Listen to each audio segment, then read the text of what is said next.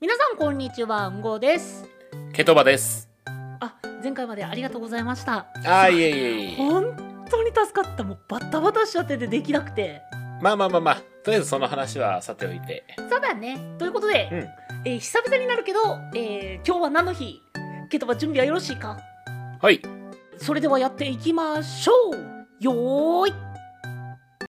はい。えー本日5月29日なんですけども、まあこの日はですね、なんかこれといった特に目立つものはないんですけどもあ、、そうなんだ。そうなんです。ただ記念日で今日の過ごし方を決めることができるんですよ。え、どういうことはい。じゃあまず一つ目、五福の日。ああ、はい。五福、まあ529で五福ということですね。で、次がこんにゃくの日。こんにゃくの日。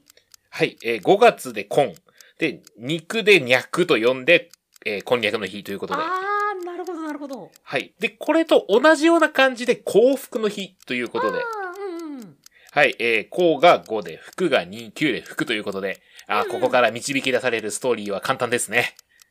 え、難しい。え、どういうことえー、五福を着て、えーこんにゃくを食べて幸福になりまそうという日でございます。なかなかの無理やりやな。はい、無理やりでござ います。本当はね、あのーまだ別にもエベレスト登頂記念日とかあったんですけど、五福着て登頂はきついなと思いまして。え、ちょっとちょっとちょっ とちょっとそっちの方がいい。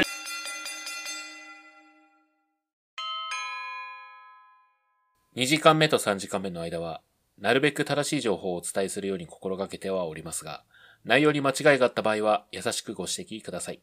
よろしくお願いします。はい、というわけで、はい。はい、お久しぶりです。本当ね、冒頭にも言ったけどありがとうね。ああ、いえいえ、まあ、うん忙しい時なんてね、いくらでもありますからう。ん。ちょっとそのせいでね、ちょっと僕がバタバタっとしたせいで先週はお休みいただきました。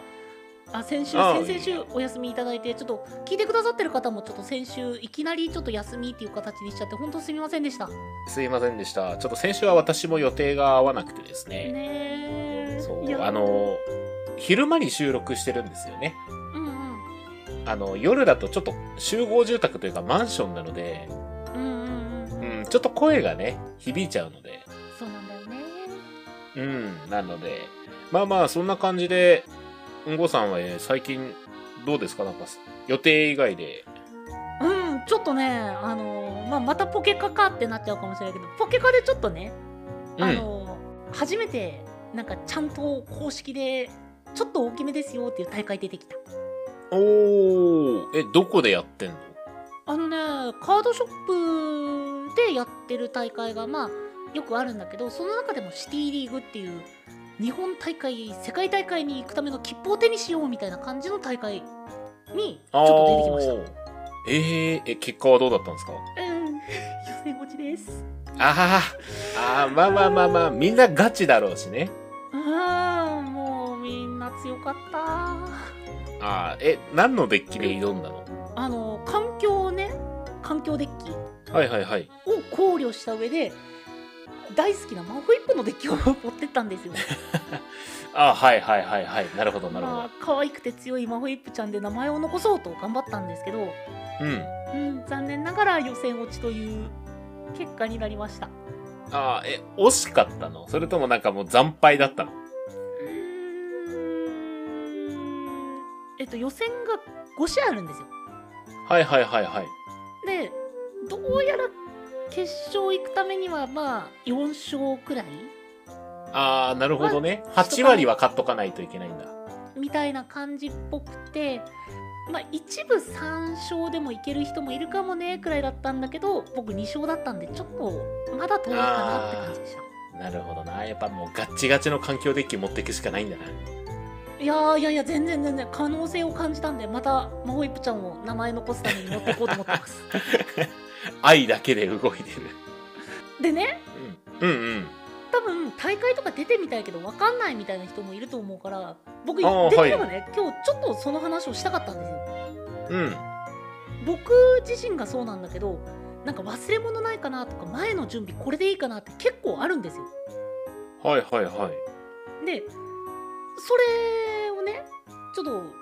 僕の体験でみたいな形で少し話せればっていうのがあって、あれなのなんかその参加資格みたいなのはあるのえっと、参加資格っていうのがそのそれまでの大会の成績とかは何でもなくてうん。言うならその日本大会世界大会に挑むための予選みたいな感じの扱いなんですよそのシティリーグっていうのがああ。じゃあもう誰でもウェルカムっちゃウェルカムなんだ。そうそうそうそうで、えー事前に抽選で参加が決まりますあ、じゃあ参加できるかどうかは、ちょっと運は絡むってことね。そうそうそうで、まあ、今回抽選に受かったからよし行ってみようと思って行ったんですようん。うんまず事前準備でねはいはい。やっぱすっごいギリギリまでそのドキドキもあったんだけどうん。準備がギリギリになっちゃってこれで大丈夫かなっていう不安があったんです、あまあ確かにね、お肌の調子整えたりとかね、いそろっいろちじありゃまなすかからっ。たそっちじゃなか ったなまああのーまあ、まずデッキスリーブがうん。二重スリーブで基本僕使ってるんですけどはいはいはい。それいいのかなっていうのがまず最初に不安になったところでああ、確かに。それどうだったのえっと一応僕は事前にそれが怖くて一重のスリーブに変えたんですよはいはいはい。 1個しか入れないってするとシャッフルがしやすいものがいいなと思ってそれ専用のスリーブも買いに行ってああ、なるほどね。あの、プレイ重視のスリーブってことね。そうそうそう無地であのシャッフルがしやすいスリーブっていうのを買いに行ってっていう風にしたんですけどうん。大会の最中見てると結構キャラスリーブも二重スリーブもいたんですよ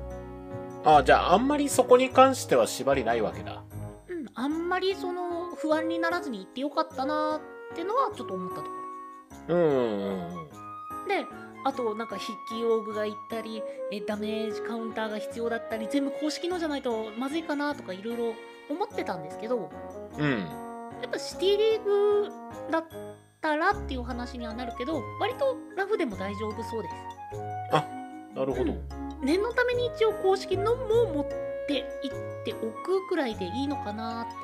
あじゃあ、あれなんだね。会場側が、なんかダイスとか、ダメ缶とか、プレイマット準備してくれるわけではないんだね。わけではないです、まあ、最初から自分で用意しないといけないけどうんうん対戦相手の方も非公式のダイスを使ったりあのダメ缶も非公式の使ったりっていうのがあるので相手に了承が取れればそれでいいよっていう感じっぽいですね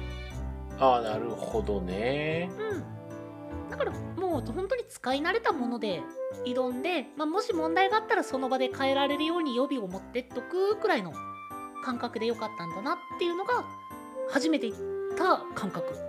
なんで事前準備としたらまあデッキの登録が必要なんですよああ、なんかポケモンっぽい。うん、カードが間違ってないかはいはいはいはい。あの、レギュレーションとかね。そうそうそうそうそのチェックとかをインターネット上で、えー、と当日の朝8時かな8時半くらいまでにやっとかないといけなかったんだけどその事前にチェックしてるカード以外のカードが入ってたりあの入ってないといけないカードが入ってなかったりすると、まあ、それは失格になっちゃうんでそこだけは事前に準備が必要だけどで、うんチェックチェックですね当日も前日もチェックが必要だけどもうガッチガチに緊張してもうあれもちゃんとしないとこれもちゃんとしないとまではしなくていいんだなーっていうのが言った感想ですああ、なんか、うんごさんの性格的には、なんか朝3回ぐらいチェックして、ドキドキしながら出てそうだな。朝3回どころじゃないチェック回数に加え てあのデッキの編成それでも悩んじゃったから朝8時20分くらいにデッキを1枚入れ替えたカードを登録し直していきましたすごいな。いややっぱそれでもやっぱり勝ち負けっていうのはその場で決まるもんだからうん。もうできることは全部やっとこうと思ってい行きましたああ、会場の雰囲気はどんな感じだったなんかみんなガッチガチかなと思ったらあの生き慣れてる方が多分多いんだろうなっていう感じだった。うん、シティリーグとかにたくさん出てて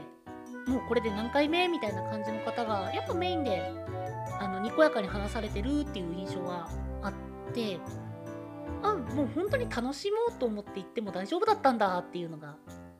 会場に入った時の感想、なるほど。あの、遊戯王のバトルシティ編みたいにはなってないってこと ね。ここは今から戦場になるんだぜみたいな感じではないってことね。あずうんうんうんもちろんなんだ。あんな世界観はでもあったら面白そうだなとは思う反面あったら怖いなと思うね近づきたくはないね。近づきたくはないはいはいまあはい。、それであの予選を、まあ、あのジャッジの人が指定してくれるからそこで予選をやって勝った人は決勝にって感じでうんうん。勝敗の報告がスマホからだったんですよ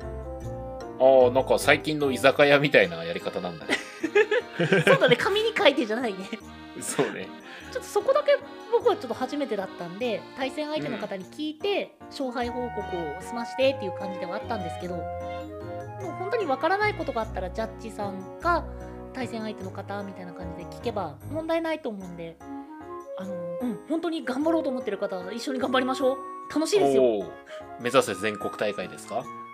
ああそうでもそこまでいけるとやっぱり頑張ってるなって自分で思えるからなるほど。まあ、いつかはではあるけどやってみたいなと思ってで同じような思いの方ぜひ行ってみてっていうのでちょっと話したかったんだうん。じゃあ、あの、うんごさんが全国大会行ったら僕横断幕持って応援してやめみてます。お願 いお願いだからやめ て うんごって書いた横断幕掲げて。いやっていうことがあったんですよそはいはいはい。う先週までその分バタバタさせてしまったんやろああ、全然全然、あの、手焼きの時間が削られてっただけなんで、 全然全然、全然大丈夫ですよ。全然大丈夫ですよい。やそうだよティアキンティアキンどうなのやばいね。あーやっぱそうなんだあのね、最初ね、プレイ開始した時は、うんうんうわ、これ、こういうことなら、ボリュームやばいんじゃないっていうテンションだったのね。ボリュームがやばいああーの、要はそのゲームのボリュームね。うんうんうんうんうんまあその時の盛り上がりが80%ぐらいですよ。で、まあ何時間かプレイしたら、いや、これ、ボリュームやっばっていう100%までいったんです。で、今どうなったかっていうと、うわ、ボリュームやばっていう引き。もはや引き。あのえ、だってもうももともとさブレス・オブ・ザ・ワイルドの段階でめちゃくちゃボリュームがすごくてやりやり込めることが多くてって言ってたじゃんいや、もう、ブレワイの多分2.5倍ぐらいあるね。 おかしいんだよな。あの、ミッションを受注するわけですよ。基本的にオープンワールドなんで。うんなんで、あの、メインクエストっていう物語の、その、まあ、いわゆる、塾の話のクエストと、その物語を補完してくれるエピソードクエストっていうのがあるんですよ。ああのサブストーリー的なねそうそうそうそうそう、なんか他の人の意外な一面とか、実はこのここ裏でこういうことがあってましたよ、みたいな。うんうんで、それ以外に関係ないけど、ハイラルの人たちの悩み事とか、人のなりとかを知れるサブクエストみたいのがあるんですよ。でね、これ、僕一個やろうと思って、まあ目的地設定してやるじゃないですか。あの、おかしいんですよね。そのミッションを受注して、クリアしに行くための道なりで、ミッション3つぐらい増えてるんですよね。 3そう。あれなんかミッション1個消費するつもりだったけど、なんかサブミッション2つとエピソードミッション1個ずつ増えてんな、みたいな。 それあの無限にミッション増え続けるあれじゃないのそうなんだよね。で、その道中でさらに、祠というものがありまして、いや、要はミニダンジョンみたいなのが置いてあるわけですよ。あーえ言うなら、うんその時の神殿とかああいったものが道中で発見できるっていう感じ時の神殿ほどのサイズはないですね。本当にちっちゃい。ああなるほどなるほどそうそう、ミニダンジョンみたいなのが至るところに置いてあって、で、まあ、とある理由でリンクは弱体化を食らってるんですよ、今回。うんうんうんで、その祠でもらえるアイテムを一定数集めると、ちょっとずつリンクを回復してあげれるんですよ。それが今回の強化システムなんだそうそうそうそう。徐々にそれでハートを増やしてってっていう。なるほど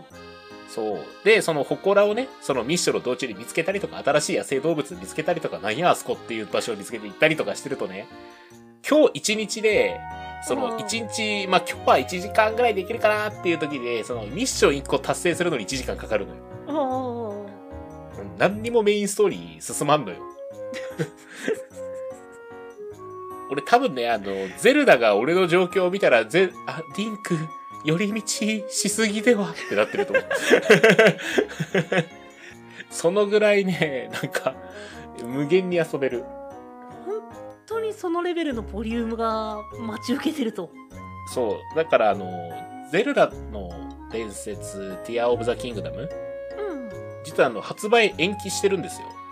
あそうなんだそうそうそう。まあでも、みんなブレワイのあれを知ってるし、いやもう納得するまで作ってくれよっていう意見が多かったんですけど、まあちょっとは批判はありましたよ。ああうん。で、僕はね、もう納得するものを作ってくれればいいよって感じだったんですけど、ああうんうんうん、あの、あれやったら納得せざるを得ねえ。 そりゃ延期するよ。最近の高性能スマホよりスペック低いゲームでようこれ作ったわ、みたいな。っていうことを味わいつつ、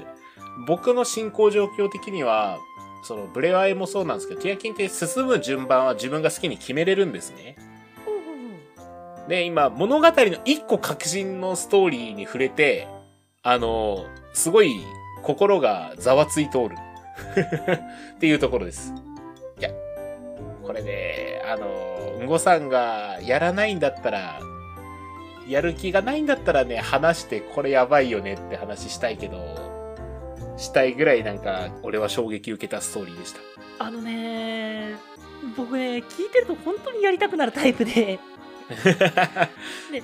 それ警戒してあの、んブレス・オブ・ザ・ワイルドも含めてあの実況者一つも見てないんですよ ああ、はいはいはいはい。やっぱ初見がやっぱそういったストーリー楽しめるゲームってうん面白いじゃないですか、うんうんうん。でそれで見ないでいるんだけどすごいネタバレ踏みそうで怖いうああ、うん。じゃあやめとくね。ーんやめとく。いうんいつか追いつきたいねそっち にや、まず、ブレワイからってなると相当時間食うよ。まあだからとりあえず追いつくためにまずストーリーだけバーッとやってみたいな感じにはなるかもしれないけどうん。なんか多分聞いてるとそのさなかであれ探してみたいこれ探してみたいができそうだなとは思ってるむしろもう、それが半分メインみたいなところもある から。いや、まあ、そんなティア・オブ・ザ・キングダムでございます。もうあれって今えっ2週間とちょっとか。とちょっとくらいかうん。え目算でいいんだけどさうん。ストーリークリアいつ頃になりそう わからん。まあ今のあのねペースだったとして、まあ予想でこういうボリュームじゃないかなって思う感じであと何週間かかりそうあのね、わかんないんですよ、これが。あーあの、ブレワイは、もう、最後のゴールがはっきりしてたんですよ。あ言ってたねそういえばそうそうそう。薬剤ガノンを倒すってもう最初から明言されてるんで、うんうんそこ行っちゃえばクリアなんですよ。今回がそういう感じとも違うんだ今回は謎解きなんですよ。物語自体も。うんうんうんうんだから、これ終わった後に次何が来るのかが予測できなくて、エンディングいつってなってる俺今。まあ本当にエンディング最短攻めようと思ったらそのねメインストーリー進めればちゃんといけるんだろうけどだって、あれよ、その、メインストーリーの欄でね、こう、最初にメインストーリーってバンって出てくるんだけど、メインストーリーの項目最初から5個ぐらいあったからね。そのメインストーリー5個の1個やってる間にエピソードクエストがなんか6個とかサブクエストが10個増えてるわけですよ。 で、そのエピソードクエストじゃあ1個消化しようかなと思ったら、サブクエストがまた5個とかエピソードが2個増えたりするんですよ。終わらねえよ。なんかあれだねあのピラミッド逆にしたような分岐ルートみたいなそそうそう。だからそこが見えないっていうのが今のとこなんですよ。なるほどねあのいつ終わるか予想が立たなくなったことが分かった2週間なんだ そうそうそうそうそう。あ、俺真っ暗なとこ歩いてるってなってる今。でもできることが増えたりとかその、まあ、以前のゼルダで言ったらあのフックショット手に入れたとか光の矢を手に入れたみたいな感じで進捗自体はあるんでしょ あ、もうそれで言うとなんかアイテム系はそこそこ解放してるはず。うーんだからどんどん手に入っていくけどそれでもまだまだ先があるって いうそうそうそうそうそう。でも今予想してる1個の終わりかながストーリーの終わりなのかなと思ってるけど、次のメインクエストでそこに行くのかどうかは定かではないって感じ。ああなるほどねそうそうそうそうそう。それこそそこの形は分かったかもしれないって感じがそう。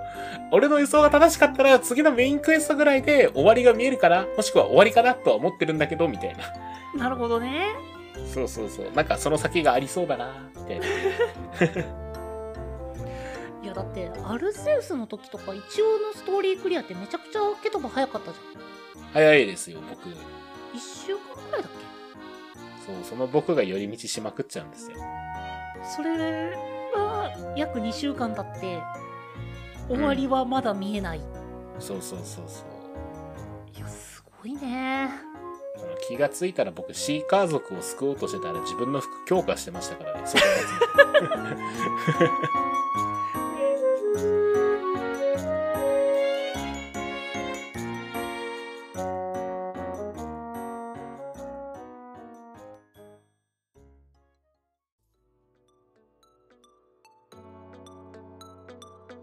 23ラジオ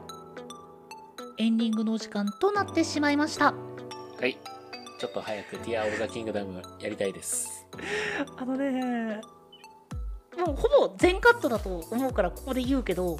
うん。本当にあのケトバと、まあ、メインこんなもんかなって話した後に5分くらいティアキンの話してたいや、もう、あの、載せれないのもあるんだよね。やっぱそのネタバレになるから。そうだ人によねネってはタバレはちょっとあれだからねそうそうそうそう。なので、まあ、オフで喋れるところを喋って、みたいな感じでしたけど。うーんあ、それで言うとですね、僕、ティア・オブ・ザ・キングダムのタイトルの意味は分かりました。へえあやっぱりストーリー内でうん、回収してます。ちゃんと回収します。僕さっぱりなんですよ現状ういやー、そうそう、王国の涙って意味ですからね。ーんあ、そういうことかーってなった。ブレス・オブ・ザ・ワイルドもタイトル回収はなんはなかったね。ブレス・オブ・ザ・ワイルドはブレス・オブ・ザ・ワイルドなんで、あのあ野生の息吹っていう、うん、おー今回はタイトル回収があったあった。なるほどそれも楽しみにしてほしいですね。うんちょっと楽しみうん。あで前半はポケカの話をしましたはい。うんうんみんなも好きなデッキ極めていこう今回ねうん。いやちょっとこれは別の話になるんだけどはいはい。あのポケカの全国大会とか、まあ、世界大会とかあいたのの実況をしている柴田アナウンサーっていう方がはいはい。今回シティリーグで4位に入ってたんですよ全国あいやあの僕が出たようなシティリーグが全国であるんですよああ、はいはい。なるほどね。全国の課所とかであってて、でうん同じように出場した柴田アナウンサーが、えー4位に入っててはいはい。で環境デッキともちょっと違うデッキで入ってたんだよああ、じゃあ本当に好きな人じゃん。うんあのねかなりあの勇気もらえた感じ魔法一歩で頑張って勝ってください。 ちゃんと練習してちゃんと対策を考えた上で好きなカードを組むことはできるんだっていうなんかすごいエールをもらったありがとうございます。うーんちょっとそうだからだからこそもうビビらず行こうぜみんなっていううん。まあっていうちょっと好きなことを、えーちょっとしばらくやっていた2週間なのかな2人 まあまあまあ、それ以外にもね、いろいろありましたから。まあ、遊びとね、あの、大事な用事っていうのはまた別ですから。だね両方とも大事だからこそ両方を大事にしていきたいって感じはい小泉公 文はいというところで、えー今回は以上になりますご意見ご感想ご質問じゃんじゃんお待ちしております概要欄にありますメールアドレスか、各種 SNS にてお願いいたします。お相手はケトバと、 5でしたブネイもお相手はゼルダとなっていこう。